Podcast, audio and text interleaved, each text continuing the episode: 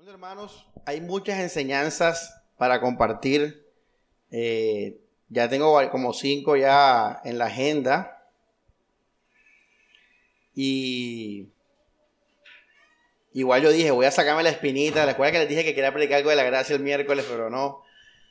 Estoy estudiando Apocalipsis, no se me olvidó, sino que estoy estudiando más para lo que viene. Quedamos en las, tres, en las siete iglesias. Y todo eso viene probablemente el miércoles y seguir con Lucas, con los evangelios, bien chévere. Tengo una del Sermón del Monte también. Todo eso va, hermanos.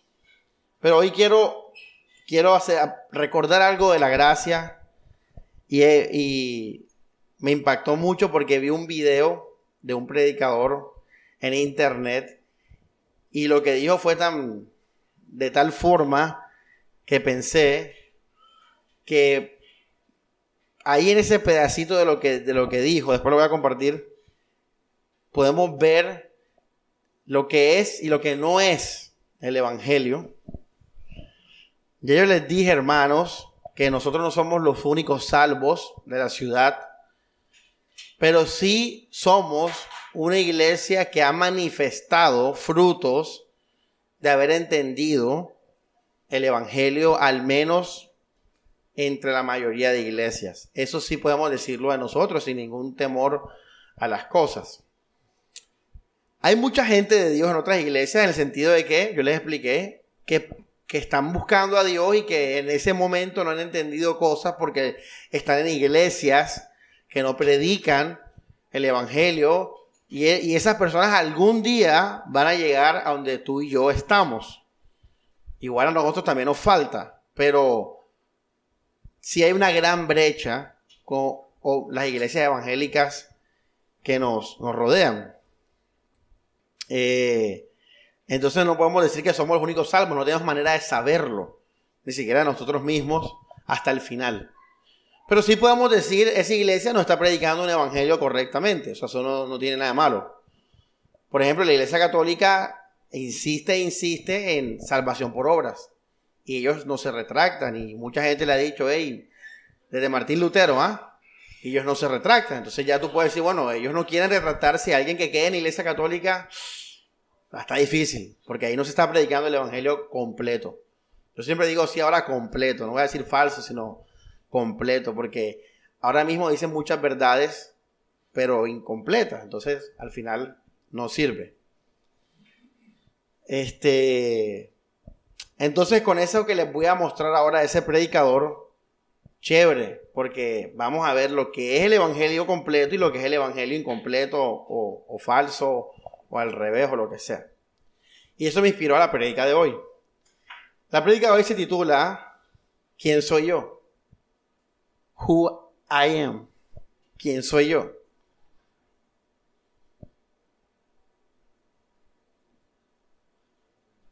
Who am I? Who am I? ¿Quién soy yo? Esa es la enseñanza de hoy. Y quiero comenzar con unos versículos, después vamos a llegar al ejemplo que les dije del, del predicador.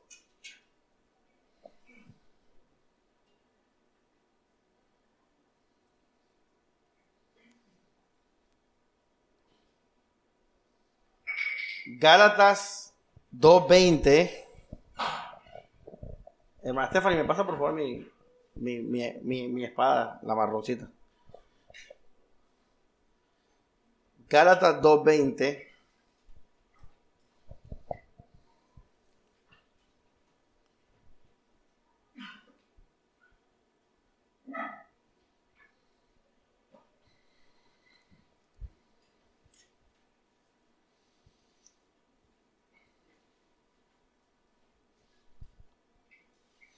dice,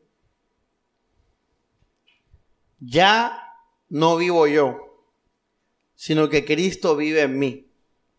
Y mientras vivo en carne mortal, vivo de la fe en el Hijo de Dios que me amó y se entregó por mí. Hay una palabra clave y es, ya no vivo yo. La palabra clave que quiero enfatizar en el día de hoy es yo. ¿Cómo se llama la prédica de hoy? ¿Quién soy yo? Para tú disfrutar de ese versículo, tú tienes que saber quién eres tú. ¿Ya? Si tú tienes una idea falsa de ti, tú no puedes experimentar ese versículo. Ahí tú lo experimentas cuando ya no vivo yo. O sea, tú tienes que saber quién eres tú. Tienes que reconocerlo. Y tienes que aceptarlo. Fíjate. Por eso la gente que más evita, lo que Daniel decía, reconocer sus cosas malas, son la gente que más se aleja de Dios. ¿Ya ves? Dios no vino por, Cristo no vino por justos, sino por pecadores. O sea, Jesús vino por quienes, por todos. Pero ¿qué pasa con aquellos que no reconocen que son pecadores? Imagínate, no hay nada que hacer. Jesús no vino por lo, el médico no va por los sanos. El médico va por qué? Por los enfermos. Ya. Pero resulta, como dijo el hermano Daniel casualmente, todos somos malos. Entonces el versículo dice que Jesús vino por todos nosotros. Lo que pasa es que hay unos que no lo reconocen. Jesús le dijo, esta, esta palabra es bien, bien fuerte, dice, si ustedes aceptaran que tienen pecado, eh, que están ciegos, que están perdidos, ustedes estuvieran salvos. Pero como ustedes dicen que ven, su pecado permanece. Está en el Evangelio Juan, capítulo 9. Todos esos versículos recuerden que están ahí, van a estar disponibles. No se preocupen. Entonces, fíjate estos versículos. Pablo se liberó de eso. Y Pablo entendió que él podía decir yo. Él no tenía que esconderse bajo una religión. Él no tenía que ser un sepulcro. Blanqueado. Yo. ¿Y qué soy yo? Un pecador. Un enfermo, un miserable. ¿A quién le dijo Jesús eso? A la iglesia de la Odisea. Tú dices que eres hermosa,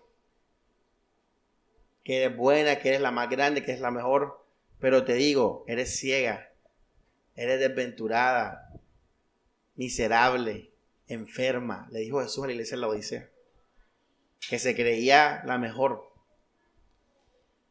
La verdad es que sí, todos somos lo peor.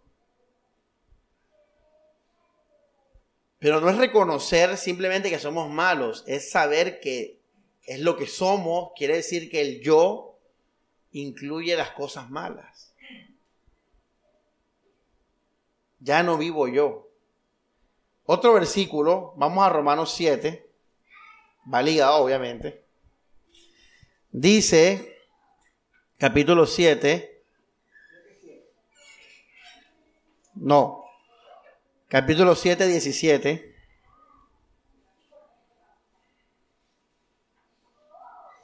Verso 17, dice Pablo, ahora bien, no soy yo quien hace eso, o sea, el, mal, sino el pecado que habita en mí.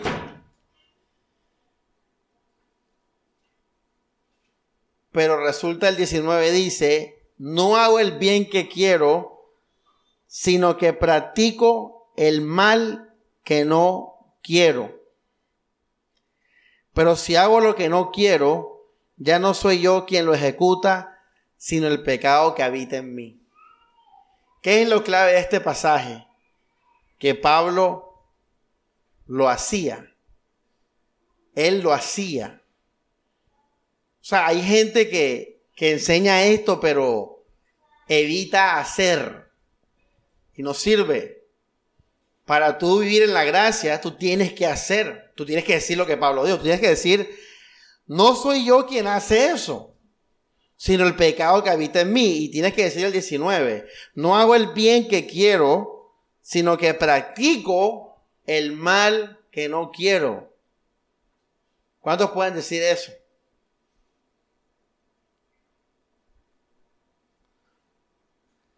Verso 22. No, que aquí no está hablando de cristiano, que no. Mira el 22, dice, en mi interior me agrada la ley de Dios. En mis miembros descubro otra ley que lucha con la ley de la razón y me hace prisionero de la ley del pecado que habita en mis miembros. Desgraciado de mí, ¿quién me librará de esta condición mortal? Esto es lo que conocemos como el fracaso cristiano en teología. Y yo se los dije, para usted encontrarse con Jesús, usted primero tiene que vivir este fracaso. Porque siempre que nos acercamos a Jesús, lo hacemos mal en nuestras fuerzas, en nuestras obras, y nos damos cuenta que después que fracasamos. Y entonces decimos como Pablo, miserable de mí. Pero después decimos como Pablo, ahora puedo ver la gracia de Dios. Ahora puedo ver que no hay condenación. Pero para tú disfrutar de esto, tienes que hacer. Y esto no es un estado antiguo del cristiano, como muchos predican. Esto es la realidad presente del cristiano. En diferentes medidas, es verdad, en diferentes proporciones, pero esto es siempre, todos los días. Hay un documental sobre la iglesia de Hilson en HBO. Me lo vi completo. Y al final dije, esto es ridículo. Este documental es una ridiculez. Porque todas las instituciones mundanas y religiosas tienen trapos sucios.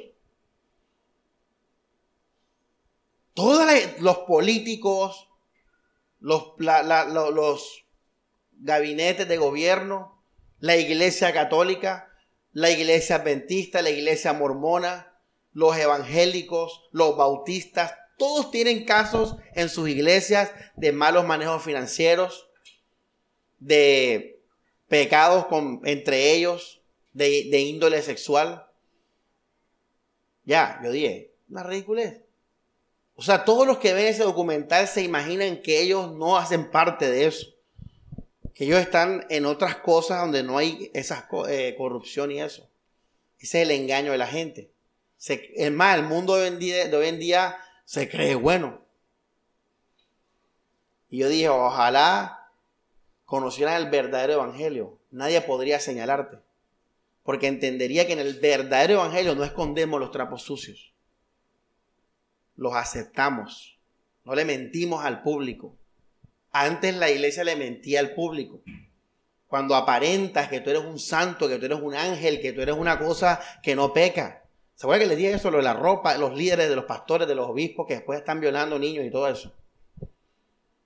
La iglesia tiene que enseñar al, mundo la verdad. La verdad es que aquí hay mucho trapo sucio. Pastor, pero eso no está en la Biblia. ¿No has leído Corintios? ¿Qué tal si CNN, le decía a mi hermano ayer, qué tal si CNN fuera la iglesia de los Corintios? Peleando por quién era el mejor, fornicando con prostitutas ahí de la, de la 72, varios miembros de la iglesia, negando el liderazgo del pastor,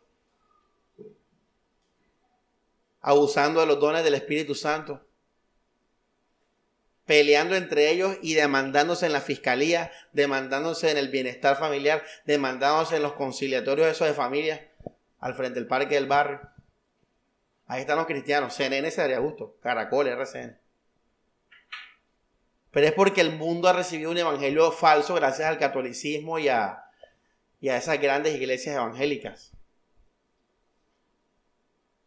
Pero todo bien. El mundo está bien, no, no vamos a seguir el mundo, pero usted tiene que, usted sí no puede estar equivocado.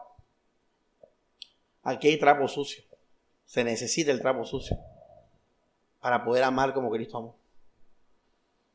Pero para eso tenemos que hacer. Si no hacemos, entonces vamos todos a ser unos santos y no aquí a nadie a quien amar como Cristo amó. ¿Se acuerdan de esa prédica?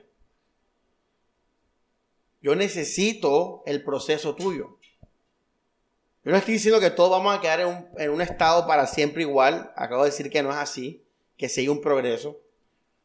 Pero, hermanos, yo necesito tu proceso para que en ese proceso también yo pueda amarte y perdonarte y soportarte. Si a mí mi iglesia me enseña una teología que me lleva a aborrecer el proceso, estoy entrando en una burbuja, en una iglesia que no falsa de doctrina solamente, sino en una mentira, porque todos somos qué? Pecadores. Todos.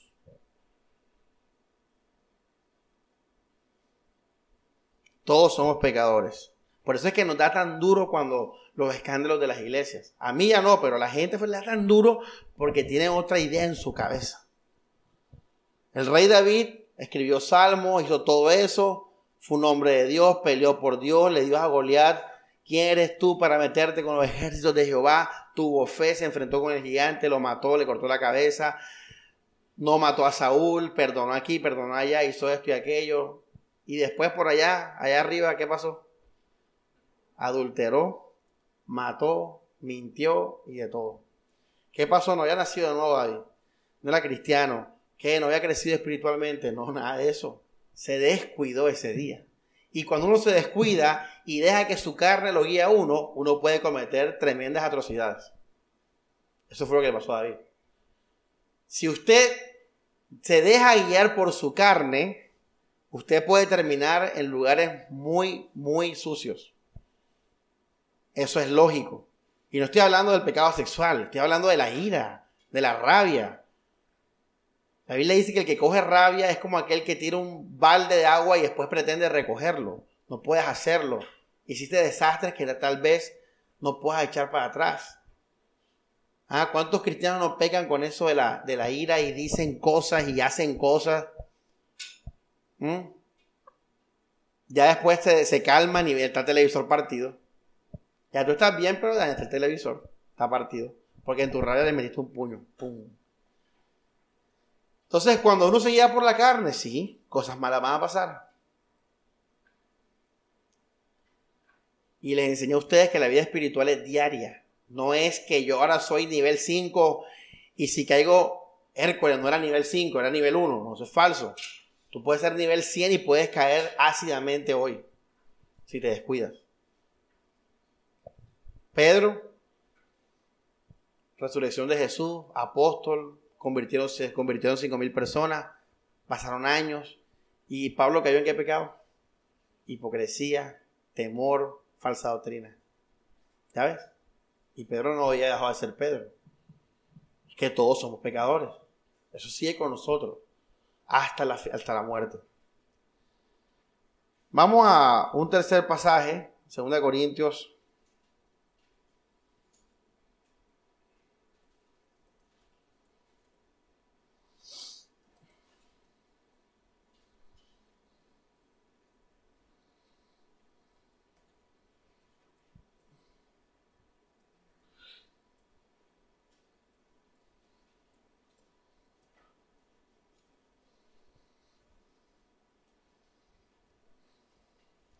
Segunda de Corintios 5, 16.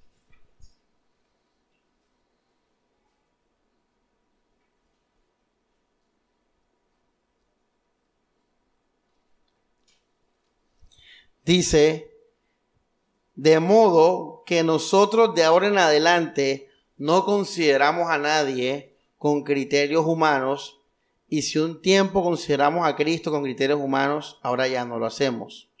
Si uno es cristiano, es una nueva criatura. Lo antiguo pasó, ha llegado lo nuevo. ¿Y todo es obra de quién? O sea, yo no voy a considerar a mi hermano por su obra. No lo voy a ver más por su obra. Voy a verlo como qué? Como Cristo, como una nueva criatura. Tremendo esto hasta para evangelizar. Tú tienes que ver a las personas con ese amor que Cristo tuvo al reconciliarnos con Él. Así tienes que ver a tu hermano. Pero si tú te esfuerzas porque te vean diferente en tus obras, tú destruyes este proceso. Pablo dijo algo importante. ¿Esto es obra de qué? De Dios.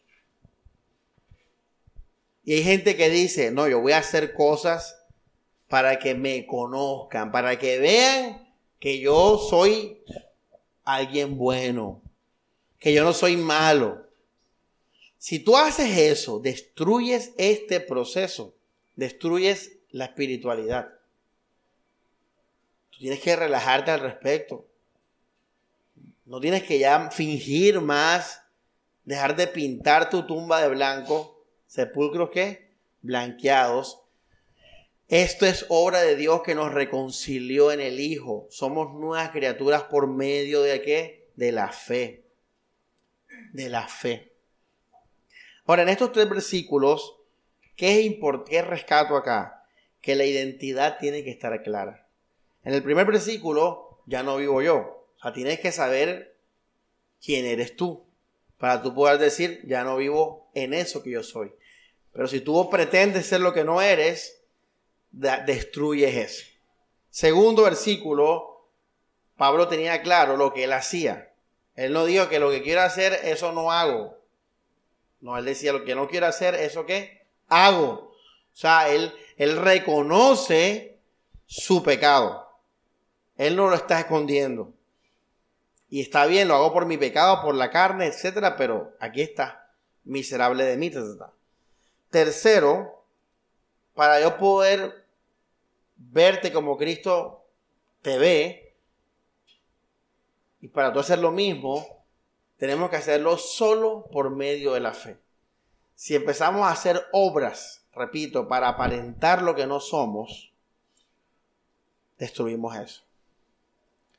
Hay una foto, ahora ustedes saben que hay una, noticia de moda ahora, que una, una, chica de 22 años creo fue asesinada, una DJ, que ahora todos los predicadores están hablando de eso hoy. y lo que más ha impactado es que el que la mató, un hombre de 34, 33 años, americano, tenía una vida en Estados Unidos, que no se conocía hasta que la mató. O sea, hasta el momento que, que él la mató, él era un soltero que vino a buscar mujer aquí. Pero ahora con todo este escándalo se salió a la luz que él tiene una familia, tres hijos creo, van a la iglesia y no van a una iglesia tipo Joel Austin o, o Hilson, no, van a una iglesia bautista de, esas, de esa línea. Y hay una foto de él en la iglesia. La puedo buscar en internet. Y está bien vestido, con sus gafas, pelo corto, la familia toda sonriendo. Y yo vi esa foto y yo dije, mira, yo vi esto hace años y se lo dije a la iglesia. O sea, yo a ustedes les, los saqué, los quise sacar de eso. Y a mí también, yo también me salí de eso. Y decir, mira, esa no es la iglesia, no es el plan de Dios. Vea la foto. Está la familia, la mujer con el bebé, los dos hijos felices, sonriendo, la cruz atrás, la iglesia, todos con la camisa, camisa por dentro, la mujer con la falda, el son de Ives, todo eso. Y yo dije, hey, y hay, hay un pelón que puso, mira, ve, para que aprenda la gente que no se trata de apariencia, no se trata de cómo te vistes, ni nada de eso. Hoy en día, yo solo prediqué una vez, ya hoy en día no es así, antes tal vez, pero hoy no. El diablo se puede vestir de la mejor manera. Pero al, el que conoce el verdadero evangelio, eso no le va a pasar. Usted no va a comer cuento de eso. Usted no va a comer cuento de, de familia y de cosas de esas. Si ese muchacho estuviera en una teología o un evangelio que, le dijera, hey, relájate, deja de aparentar lo que no eres, tal vez ni se hubiera casado con el que se casó.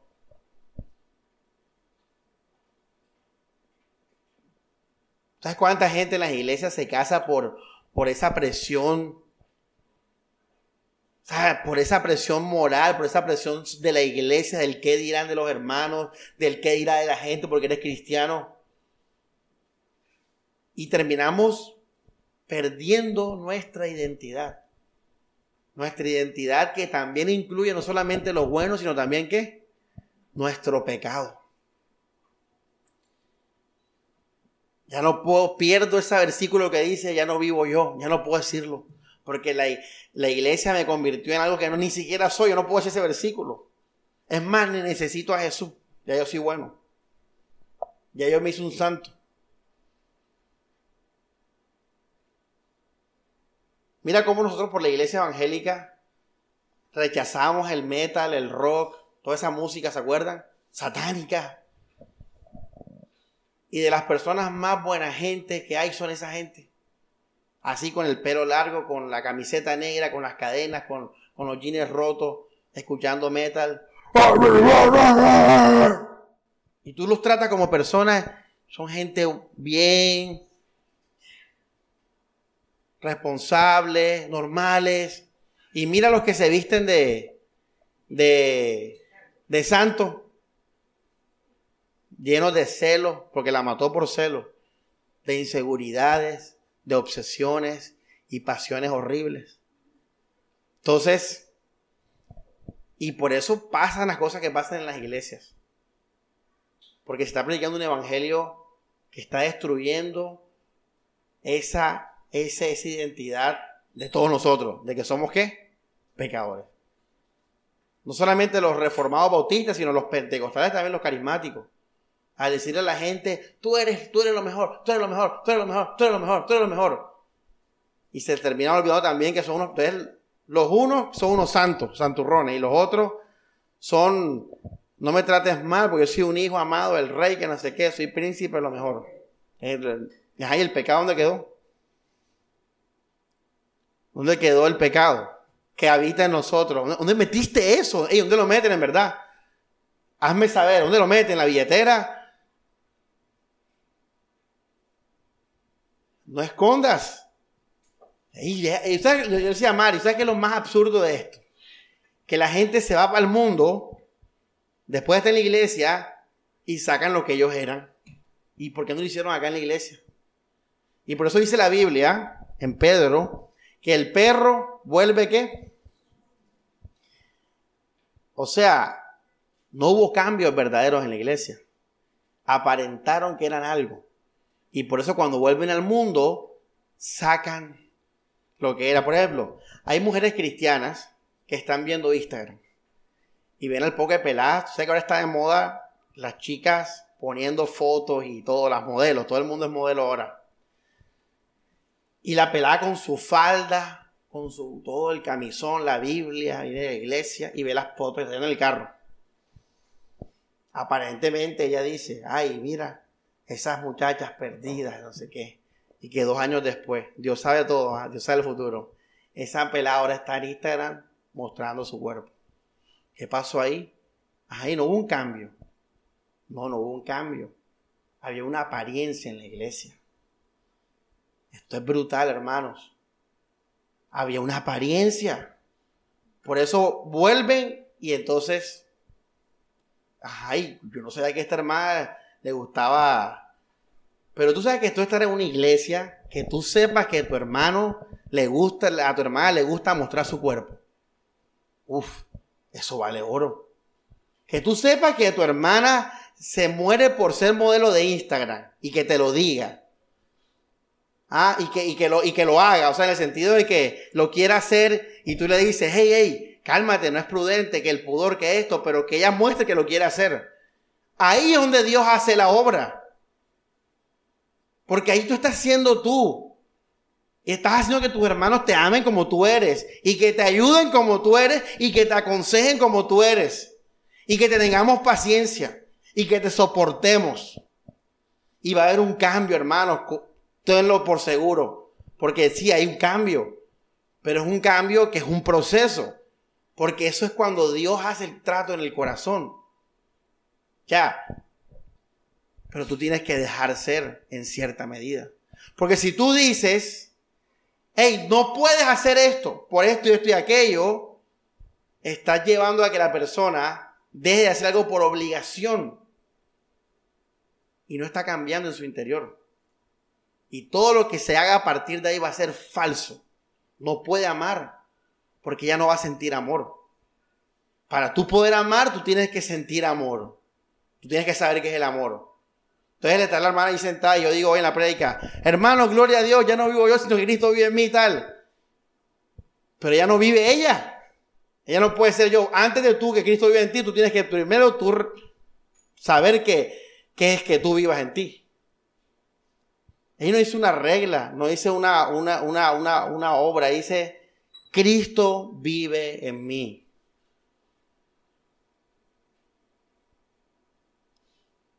Por eso, hermanos, eh, en las iglesias ni siquiera hay amor, porque no, no se puede, el amor no puede surgir en, ese, en esos contextos. Porque solamente hay un solo lado en la, iglesia y es el lado bueno, pero no conocemos el malo.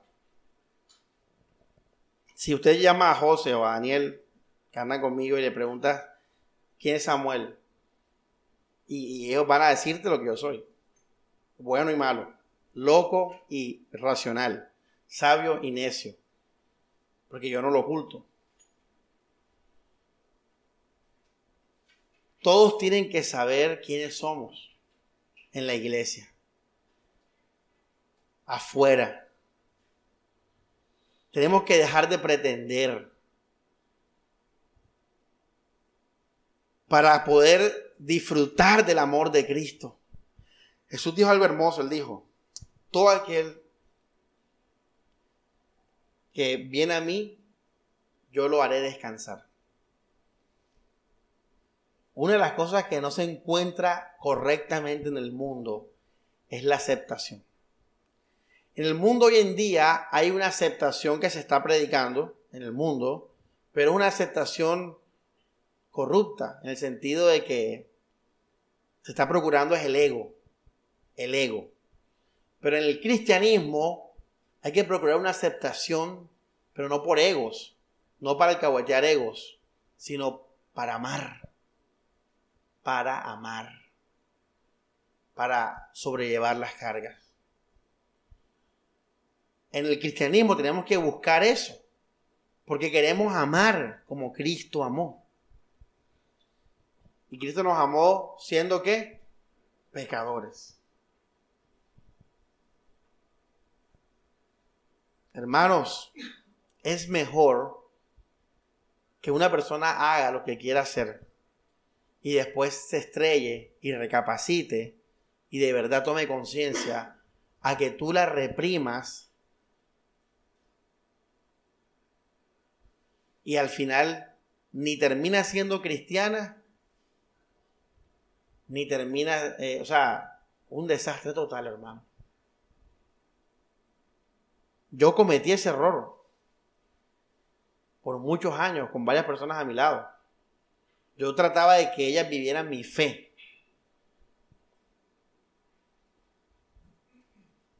Tú tienes, tú tienes que dejar y guardarte de reprimir a las personas. Yo quiero sinceridad en mi iglesia. Yo quiero honestidad en mis hermanos.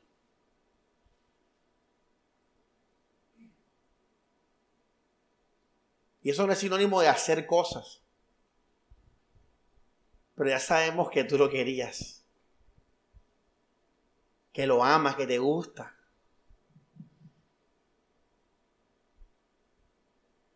No pretender aquí mentiras, aquí que todos somos santos y los puros y que el pecado lo guardaron en la billetera.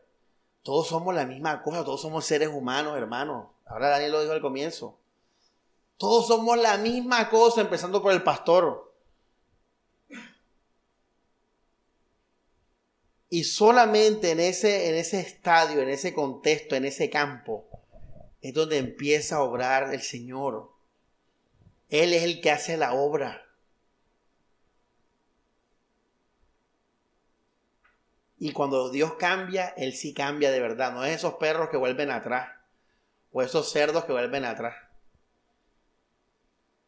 Y ojo el que vuelva atrás aquí. Porque les digo, hoy de testigo, no olvides, José, me recuerda se la montamos, hermano. Vamos a montársela. Por ser reprimido. Vale, se la vamos a montar por reprimido. Porque antes te lo justifico, cuando estábamos en esa iglesia de antes. Pero hoy en día, el pastor Samuel no te dio prédica para que estuvieras reprimido. Estefanía, ves el Instagram de la ex hermana o el ex hermano ahí en la rumba, en la cosa, ahí entonces, ¿este loco qué? Yo pensé que era una persona que le gustaba los libros, la, la vida tranquila. Y mira, oye, tremendo, ¿ah? Y las canciones, los himnos y todo eso. Yo estaba en, un evento de los niños allá con Catalina, allá la despedida esa de clausura.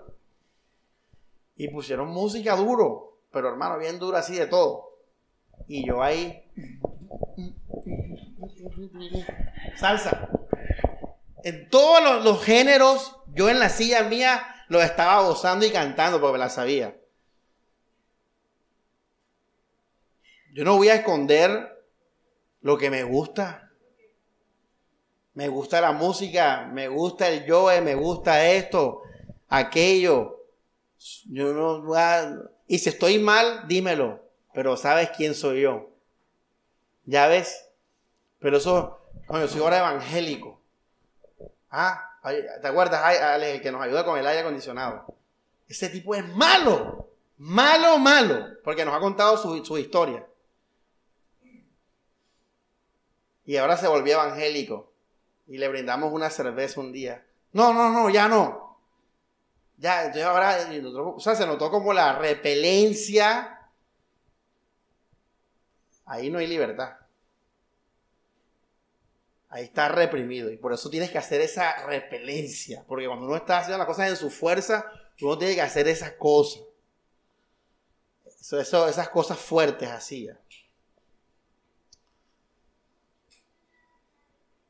Jesús dijo, todo el que viene a mí descansará de sus cargas. Fíjate, no es que va a dejar de ser tú, no, es que eres tú, pero ya descansado, ya, ya, ya de pretender, deja de fingir, brother. Estás, estás en el lugar donde puedes ser amado.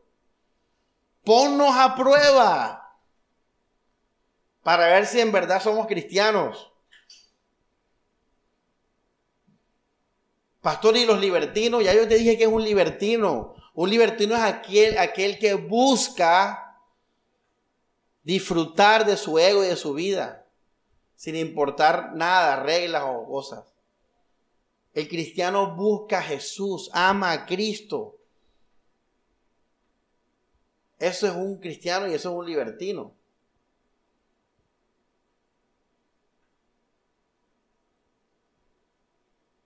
Pero buscar a Cristo no interrumpe para nada el destruir quién eres tú. El volverte un sepulcro blanqueado en la iglesia. Cristo nos hace libres. Gálatas 5, hemos leído ya varias veces que Cristo nos ha llamado a vivir en qué? En libertad. Vamos a leerlo.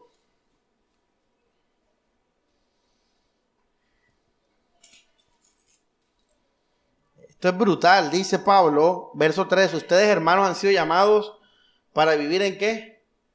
En libertad.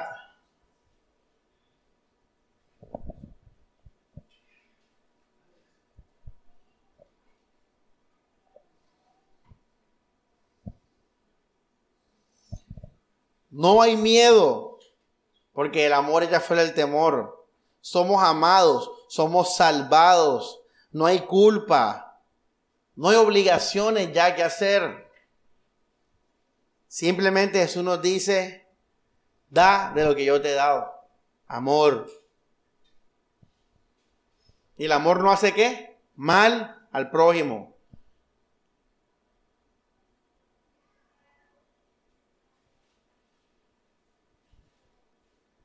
La Biblia decía antes en Levíticos, el que cumple la ley, ¿qué dice después? Vivirá por ella. Y hoy en día la gente sigue buscando eso, busca vivir en, las obras de la ley. Pablo dijo, ya Cristo cumplió la ley para nosotros perfectamente.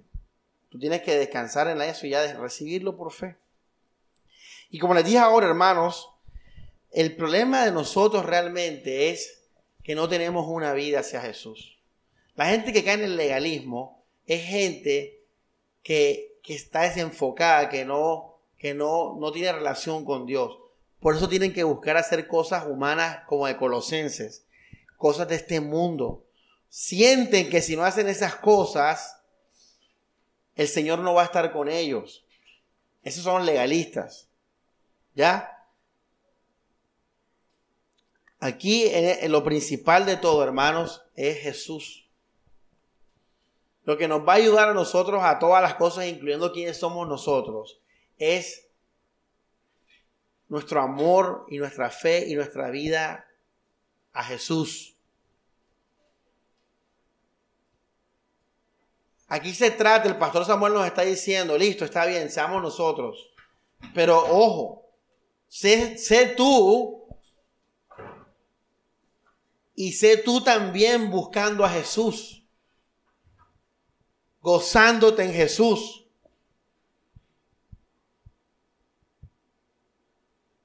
Leyendo la Biblia buscando a Jesús, orando buscando a Jesús. Eso es un cristiano. La libertad se le ha dado a los cristianos. La libertad no es para los mundanos. La libertad no es para los libertinos. La libertad es para aquellos que están caminando a ser discípulos de Jesús. Eso es lo que se nos olvida. Entonces, se acaba la prédica. No pienso en Jesús, no oro para Jesús, no leo la Biblia para Jesús, no medito en Jesús, pero entonces el pastor Samuel me dijo que tengo que ser libre. Entonces voy a ser libre. Pero libre sin Jesús es igual a muerte. Vacío, no tiene sentido. Y reprimido peor. Es, lo de la mujer adúltera, hermanos. Y les voy a dar este, esta frase. Cuando la mujer adúltera llegó donde Jesús, o la mujer que se le, se postró los pies, hermano, así Jesús quiere que estemos con Él, que lleguemos a Él así como somos. Prostitutas, rameras, lo que somos. Y que así estemos con Jesús disfrutemos de su amor. Hay un versículo que dice, el que mucho se le ha perdonado, mucho que ama. Al que poco se le perdona, poco amor muestra. Ahí está en Lucas con la, en la historia de la mujer esta. Porque los fariseos dijeron, si supiera, si fuera un hombre de Dios, supiera que eso es una mujer de mal andar. Y Jesús dijo eso enseguida. Había una vez una historia de dos personas, a una se le perdonó la deuda y dijo, ¿quién ama más? Y pero ¿sabes cuál es la revelación del versículo? Va ligado a lo que aprendimos hoy con Daniel. Que si reconocemos que somos humanos, todos somos grandes pecadores y todos los hijos de Dios van a amarlo grandemente, porque fueron grandemente perdonados. Todo cristiano es grandemente perdonado. Esa es la revelación de esa historia. No es que hay gente que va a ser perdonada poquito. Todo el que reconoce y el que es lo que es, va a poder experimentar ese amor. No solamente de Cristo, sino también de sus hermanos, de su iglesia.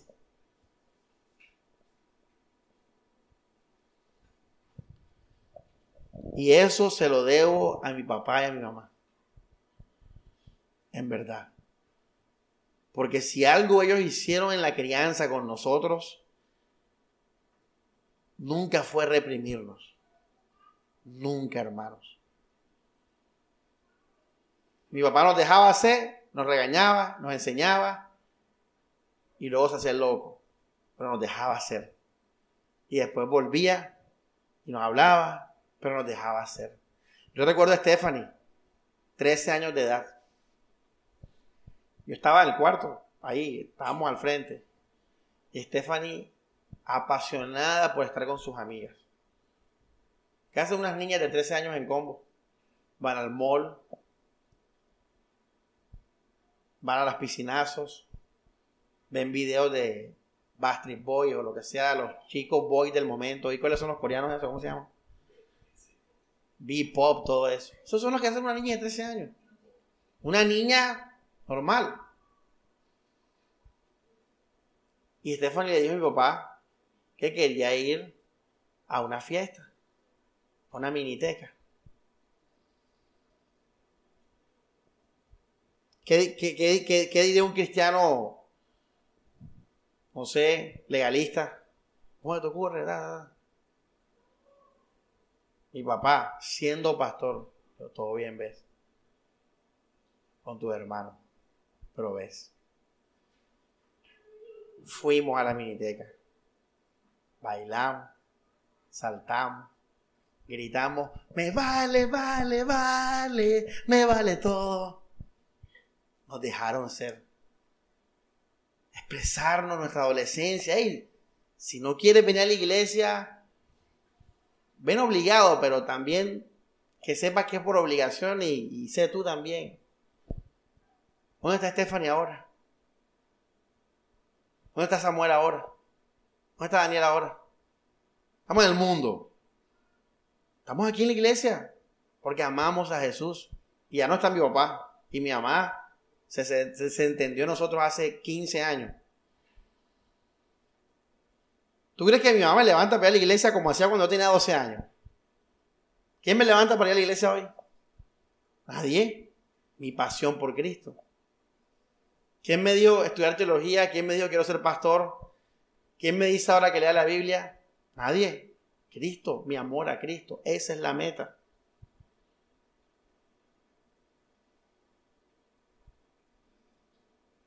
dejar ser.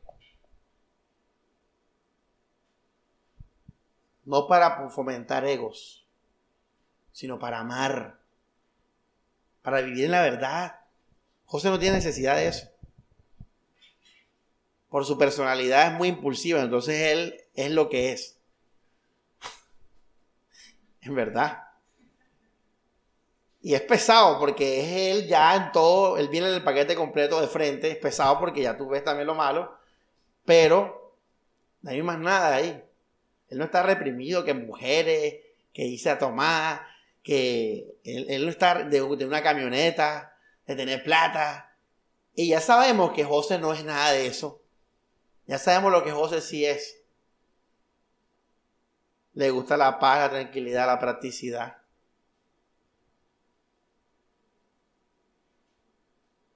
Y, entonces ya, ya yo puedo amarlo a él y él puede sentir el amor. Y ahí, ahí, allí, allí, ahí es donde el Espíritu Santo va haciendo la obra.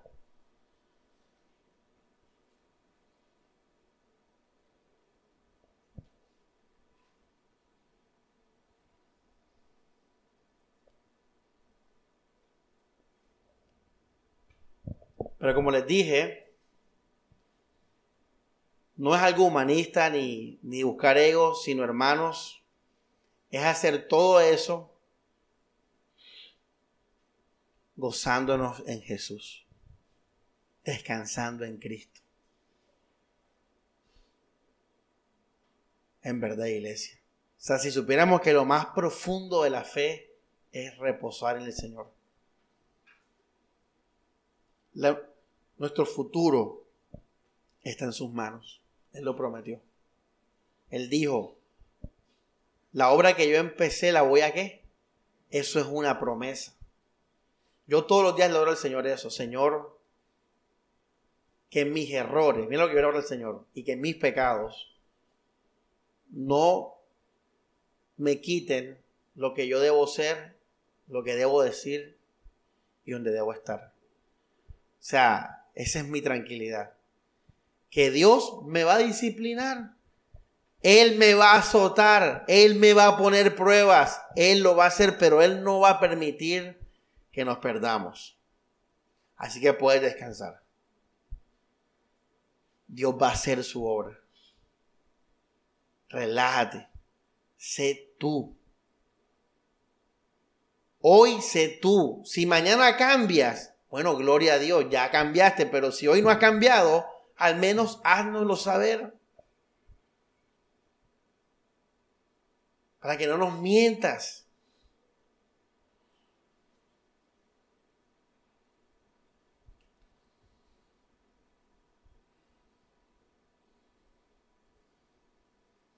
Tenemos que destruir el molde. El molde.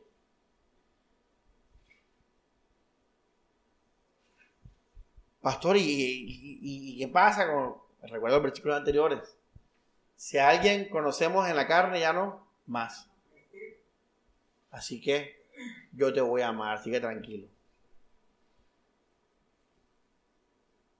Ya sé que tú eres así.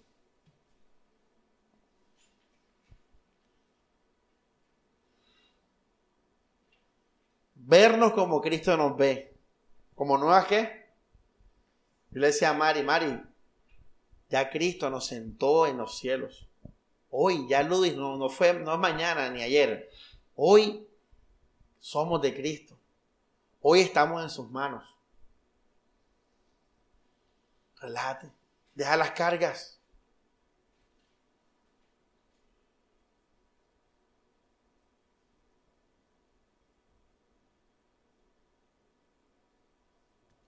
Hay un dicho, hermano, sobre los hombres mirones, que es como una cultura, como algo, perdón, como, como algo muy obvio.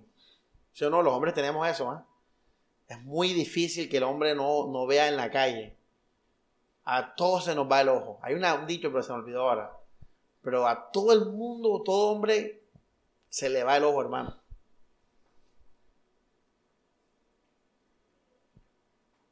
Qué bueno ver a tu hermano que se le vaya el ojo, ¿verdad? Así es. Entonces, qué bueno que tú veas al hermano que se le va el ojo y le digas, oye, ya ese mirón. Mira que Job dice, hice pacto con mis ojos. Eso te puede llevar a esto y aquello.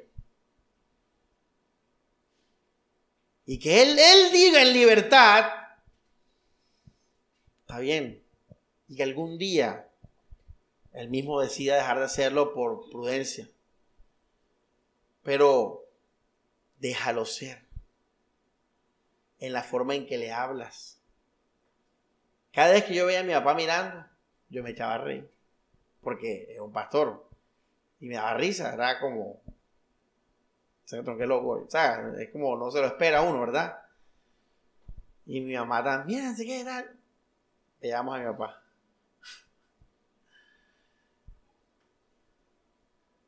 Gloria a Dios. Ya sé que hoy no has cambiado, pero te amo así como eres, como te hablo. Ando contigo, como contigo. A veces cuando hablamos expresamos la ley, el rechazo, el fariseísmo, en la forma en que hablamos. Expresamos odio. Expresamos, Morelia, si no cambia, no voy a andar contigo. Expresamos eso, en la forma en que hablamos. Así hizo Jesús con los pecadores. Jesús hizo así con los sepulcros blanqueados, con los fariseos. Con ellos sí les habló serpientes y víboras. Cuando Pedro le dijo, hermoso hermanos, en la barca, apártate de mí, porque soy un pecador. Jesús le dijo, no temas, Pedro, no temas. Yo te voy a hacer pescador de hombres. ¿Cuántos estamos así delante de Dios? Y si lo estamos delante de Dios, estamos así delante de los hermanos. No me merezco a Jesús. Apártate de mí porque soy un pecador.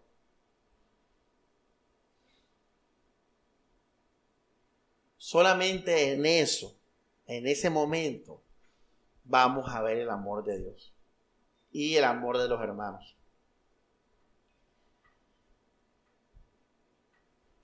Bueno, vamos a terminar la predica con el ejemplo que les puse del predicador.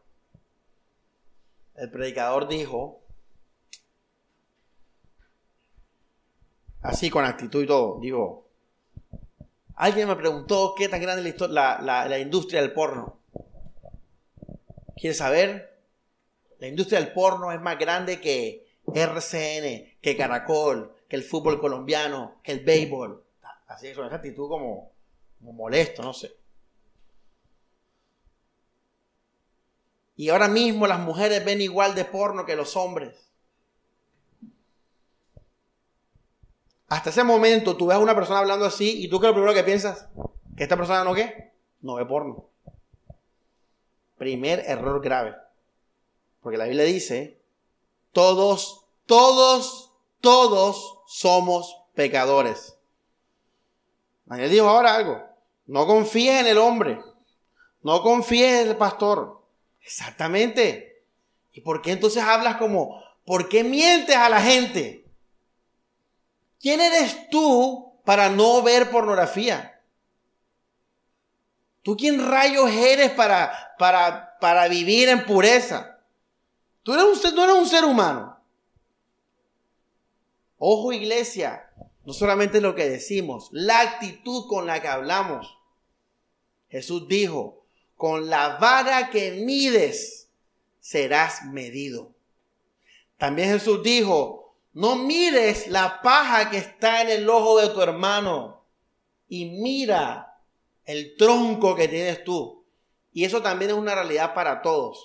Eso no es algo que hay gente que peca menos o más, no. Ahí está diciendo que tú sabes tus porquerías. Tú las sabes. Y nadie más las sabe, solo tú y te vas a poner a juzgar a otro cuando tú sabes que tú tienes un poco de porquerías adentro. Eso es lo que Jesús está diciendo. Todos somos pecadores. Ese es el punto. Entonces, si vas a hablar de que la pornografía es mala, habla con humildad. Habla diciendo, hermanos, todos tenemos que guardarnos de la pornografía. A veces caemos. Di la verdad. Porque, porque todos somos pecadores, todos somos carne, todos somos débiles, todos somos humanos. No mientas a la gente. Entonces después me entero que ese pastor fue encontrado en un prostíbulo, que esto, que lo otro, que no sé qué, miércoles. Pero ¿por qué pasa eso? Porque estamos mintiendo y reprimiéndonos y eso conlleva a la hipocresía y conlleva a la corrupción, porque a todo hombre y toda mujer le gusta hacer las cosas que son prohibidas.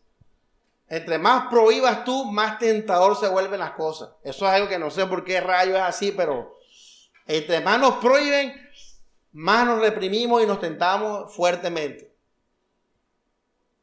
Cristo no nos vino a hacer nada de eso, nos vino a ser libres. Y la libertad lleva al cambio verdadero y al amor verdadero. Bueno, entonces este predicador empezó a hablar con esa actitud como si él no viera porno, nunca hubiera visto, nunca fuera a ver. O sea, un pelado como de 25 años, está metido en la que en el cuello. O sea, oye, hoy con smartphone, con iPad, con el internet, uy, hermano, uno está en una página y viene una publicidad a un clic de eso y queda uno viendo. Muy difícil. Esa es la verdad. Y digo, ah, ahí está el video, eso lo puedo mandar si quieren. ¿Saben algo? los que, bienaventurados los puros de corazón, porque ellos verán a Dios. ¿Qué me está queriendo decir él? Me está diciendo que si yo no dejo de hacer esas cosas, obras, yo no voy a disfrutar de qué? ¿De qué? Dígalo. De Dios. Lo que está diciendo. Bienaventurados los puros de corazón porque ellos verán a Dios. Usted me está diciendo, hey, el que cumple la ley vivirá por qué? Por ella. Y en la ley habían mandamientos a referencia a eso. Y ahí yo dije, mira, ahí está el engaño. ¿Qué va a hacer toda esa gente que lo está escuchando a él, que quiere amar a Dios? En vez de ir a la cruz e ir a la fe al misterio, van a simplemente a empezar a poner normas y reglas en su vida. Porque ellos quieren estar con Dios. Pero no, se, no saben, se les olvida que no tienes que hacer nada para estar con Dios, solo recibir por fe. Y después dijo, todos los que no guardan su mente y su corazón de estas cosas no van a tener la, vida de Dios, la vida que Dios quiere y todo eso. Ahí está otro error. Parece bueno, pero recuerden que la falsa doctrina es artimaña, son cosas ahí bien complejas. Hermanos, yo se los enseñé una vez a ustedes. no solamente es la pornografía, también es la familia feliz, también es el bien. También eso te puede alejar de Jesús.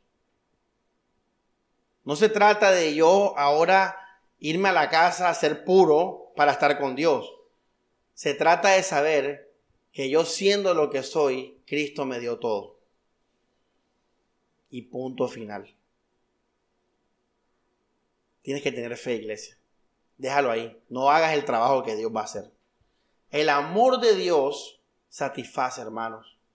El amor de Dios transforma, calma, tranquiliza, te da las fuerzas para tú dejar de ser esclavo del pecado.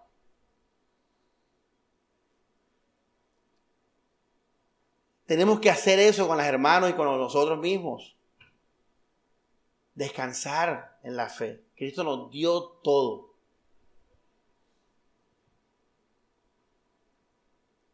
Esa es la buena noticia. Ahora, hermanos, en esa alegría, en ese amor, yo voy a querer más de Jesús. Y cuando vienes a ver, vas a dejar de hacer cosas que antes no podías dejar y no te vas a dar ni cuenta porque ahora estás ocupado, lleno de tanta alegría y de paz en Cristo Jesús. Nadie en la iglesia te dijo que dejara de hacer eso. Nadie te obligó, nadie te dijo que tener un requisito para nada. Pero es que tú estás enamorado de Jesús y no tienes mente ni corazón para violar a un niño, para robarle a alguien, para adulterar, para fornicar. No, no, no hay, mente y corazón para eso. Eres libre del pecado. Esas predicas como la que le dije ahora parecen buenas, pero no están llevando a la gente al Evangelio. Están llevando a la gente a vidas puras y morales por fuera, porque todos somos qué? Pecadores. Y les voy a decir algo.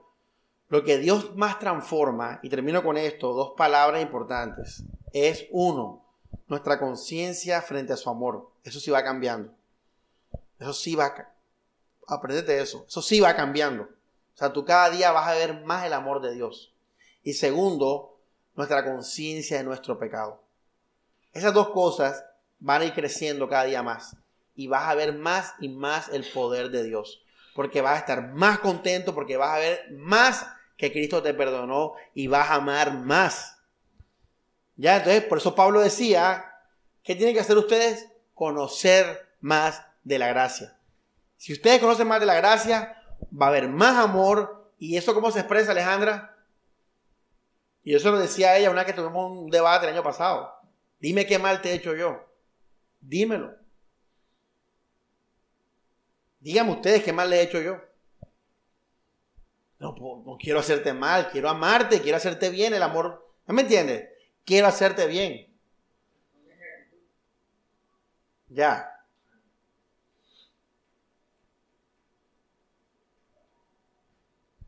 No, que tú me llevaste al desorden, desorden. Tú querías el desorden y yo también, los dos fuimos al desorden. Y eso pasa mucho. Que uno le echa la culpa a otro hermano. No, los dos querían lo mismo. Ah, Stephanie. Los dos querían lo mismo. Cuando una pelada está eh, sana en su corazón, en pureza, y se monta un carro adelante con los vidrios arriba, ahí no hay nada que pase. Ahí no hay fuego que venga, nada. La pelada está sana. Pero cuando la pelada quiere, y el pelado quiere, y si la cosa está encendida, ahí no hay culpables. Los dos querían. Y a veces nos aliamos para hacer cosas que queremos los dos en pecado. O los tres. ¿Ya? Lo bueno es que eso, ahí, ahí nos conocemos más. ¿ah? Ahí, ahí sabes que ya, ya, ya sé quién eres tú. Ya sé quién eres tú también. Así que iglesia, estas dos cosas se van cambiando. Cada día vamos a ver más el amor de Dios, cada día vamos a ver más la conciencia de nuestro pecado. ¿Y cuál va a ser el resultado? Amor, porque Cristo nos amó así. ¡Wow! Amor para, para los hermanos, amor hacia Dios. Ahora, termino con esto porque es la prédica de hoy. ¿Quién soy yo? Ahora, cuando tú haces esto, tú vas a poder vivir en sinceridad frente a tus hermanos. Frente a tus hermanos. Porque lo que hace que las personas no sean ellas, ¿qué son? Las codicias, las concupiscencias, los miedos, la culpa, la opinión de los demás. Eso hace que uno no sea uno. Pero cuando tú eres libre de todo eso, tú puedes saber quién eres tú en Cristo Jesús.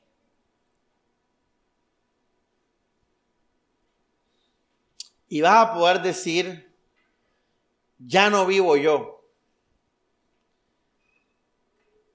Menos mal que ya yo no vivo yo por mis propias vidas, mis propias fuerzas, mi propia obra. Gloria a Dios, ¿ah? Qué bueno saber eso, hermano.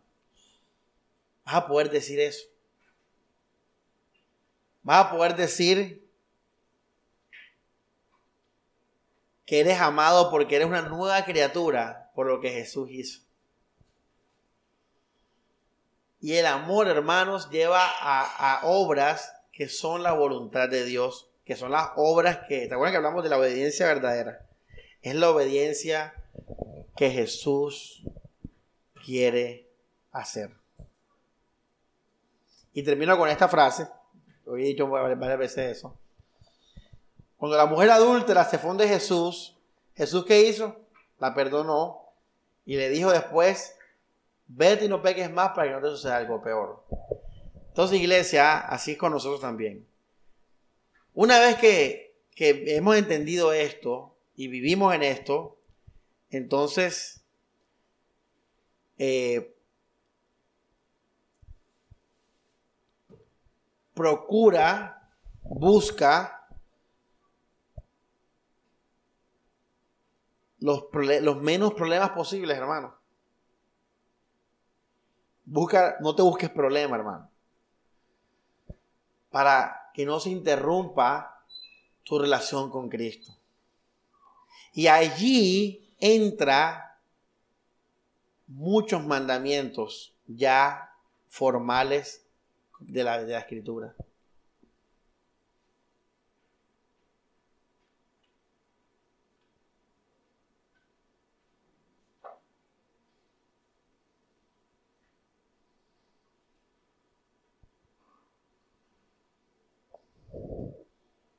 Y termino con esta frase, vuelvo a decir, el bien es el regalo para los libres el bien. Si ya tú eres libre, haz como la mujer adúltera. Vete y no peques más. Porque el pecado trae problemas, hermano. No te va a quitar nada de lo que está aquí. Pero trae problemas. Y la Biblia sabe qué quiere, qué, dice, qué quiere Dios. Termino con esto. ¿Qué quiere Dios para nosotros? Que cada día estemos más sumergidos en Él. Y muchos problemas terrenales y pecados te pueden llevar a tener la mente distraída. Y eso sí te va a tentar contra lo que es tu vida. Y sí vas a sufrir. Entonces, uno tiene que evitar el pecado y evitar las cosas malas porque nuestra mente y nuestro corazón pueden distraerse y meterse en problemas y dejar de estar pensando en Jesús y en su palabra. Por eso uno debe buscar el bien. El bien, ese es el lugar del bien. Que nos ayude a no desenfocarnos para tener paz, para meternos con Cristo. Ese es el bien. El bien no es algo que Dios me exige para amarme, aceptarme o darme su bendición. No, Él ya me la dio gratis en la fe la puedes disfrutar en el, en, siendo todavía una mujer adúltera, siendo una prostituta. Ahí, ahí, ellas estaban amadas ahí. Ellos no habían cambiado todavía. Pero el pecado trae mal, trae afán, trae muchos problemas.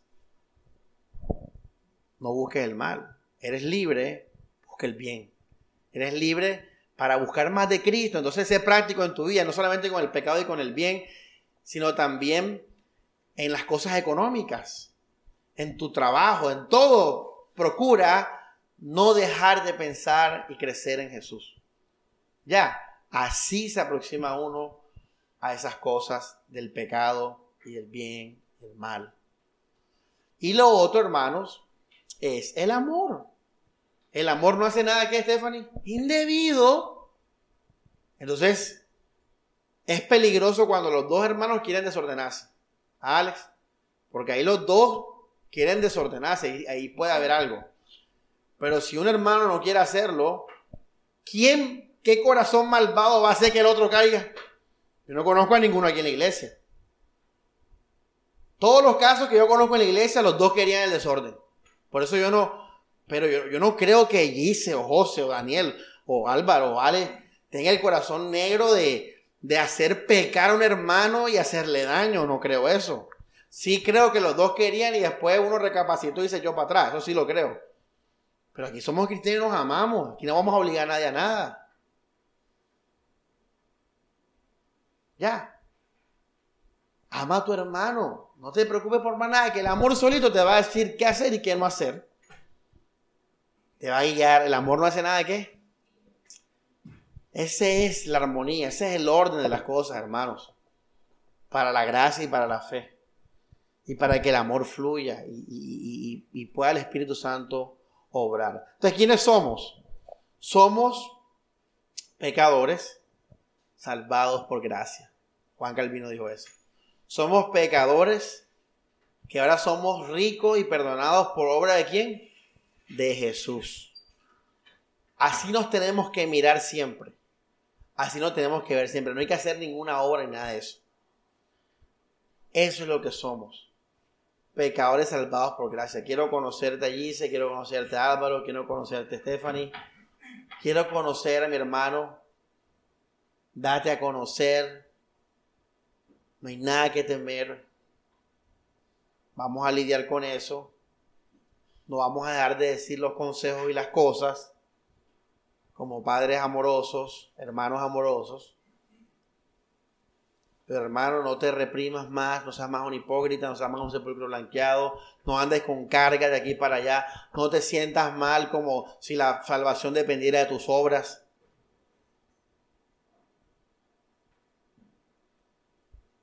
Descansemos en Cristo. Ya no hay miedo, ya no hay condenación, ya no hay culpa, ya no hay obligación. La única obligación, ¿cuál es? Lo dijo Pablo, el amarnos los unos. ¿Qué le debemos al hermano? Amarnos los unos a los otros.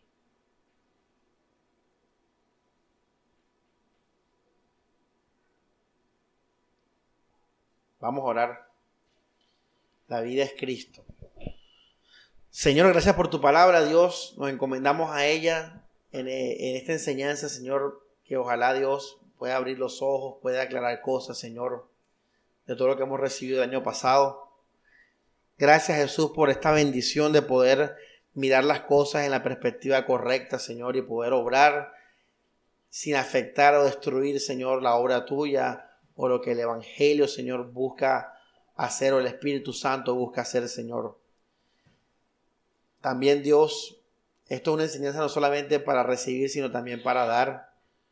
Si estamos hablando del amor, Señor, quiere decir que también nosotros vamos a, a perdonar, a soportar, a sobrellevar, Dios, a entender, a tener paciencia, Señor, con los hermanos, porque también la tienes con nosotros, la tuviste y también es un llamado de ellos tenerla con, con, con nosotros mismos también, Señor. Así Dios, esta palabra, Señor, que traiga luz a la vida de mis hermanos y que podamos ser una iglesia auténtica, no de que hay gente reprimida, Señor, que después salió explotándose y saliendo con cosas que no aparentaba que no. Que todos podamos reconocer y ser lo que somos, Señor, y así Dios, ser guiados a lo sabio, a lo prudente, al amor, Señor, a fortalecer el amor, Dios, a honrar las cosas que tú nos mandas a honrar, Señor, pero en verdadera libertad, Jesús. y dejar, Dios, que tú obres en la vida de los hermanos. Creo que una de las cosas más graves que hacemos es tratar de nosotros hacer lo que solo tú puedes hacer y es dar entendimiento, transformar el corazón, Señor. Que creamos que tú haces la obra, Señor. No, no tenemos que hacer la obra por ti, Dios. Que nos limitemos a nuestro trabajo, que es presentar, Señor, ese amor y presentar ese llamado siempre, Señor, a que la vida está en ti, Jesús. No está en el pecado, no está en el ego, no está en la vanidad, no está en el orgullo, Señor. No está en el placer, no está en las riquezas, Señor. No está en el legalismo. Que la vida está en ti, Jesús. Creo que todo es malo, Señor, si no desenfoca de ti, Jesús. Por eso, Dios, que lo más importante de esta enseñanza se quede en el corazón de ellos y es que hemos sido libres o nos llamas a ser libres, Señor, para darte gloria, Jesús, para darte la gloria, para disfrutar y vivir de ese amor que tenemos por el poder tuyo, Señor. Haz tu obra, Señor, siempre en tu gracia. Amén y amén.